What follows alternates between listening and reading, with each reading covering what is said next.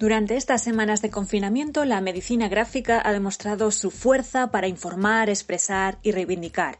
El COVID-19 está siendo fuente de inspiración para expresar esa parte invisible que siempre acompaña a la pérdida de la salud, pero también la base para crear material educativo. La medicina gráfica es, la utilización del cómic, la novela gráfica, la ilustración y la infografía como posibles herramientas en comunicación en el medio sanitario. Eh, somos un grupito muy interesante, multidisciplinar de, gente que estamos nos, autodenominamos Movimiento Medicina Gráfica y que estamos intentando desarrollarlo y, y bueno, pues darle cierto peso y cierto contenido. Mónica Lalanda, licenciada en Medicina por la Universidad de Valladolid, ilustradora de cómics, blog, redes y revistas, nos habla en el Café Virtual Con sobre medicina gráfica en tiempos de coronavirus.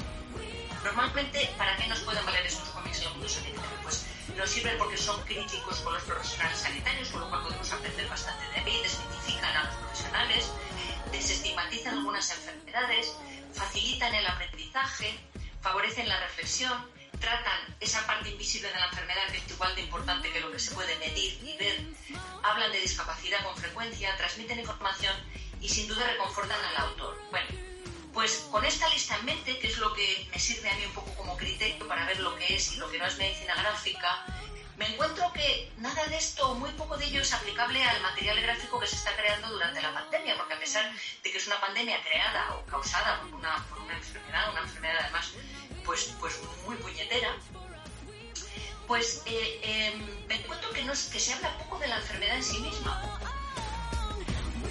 ¿Y cómo es el proceso creativo para Mónica Lalanda? El proceso creativo es bastante obsesivo, porque una vez que tengo una idea, eh, soy como un ordenador, que necesito bajarla. ¿Sabes cuando bajas un documento y, le bajas de la nube y le tienes y ya le empiezas a trabajar? Muchas veces le imprimes y lo trabajas. Pues es eso.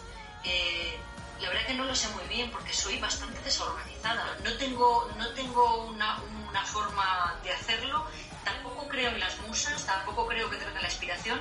Yo tengo que hacer viñetas de forma semanal y mensual, es parte de mi trabajo, para sanitaria y, y y yo me siento y digo, tengo que hacer la viñeta, y me siento y la hago.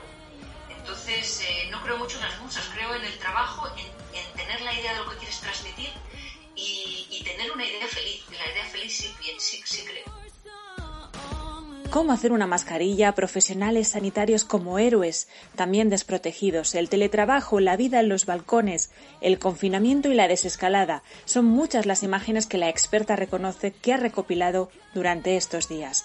Pero, ¿qué pasa con el enfermo?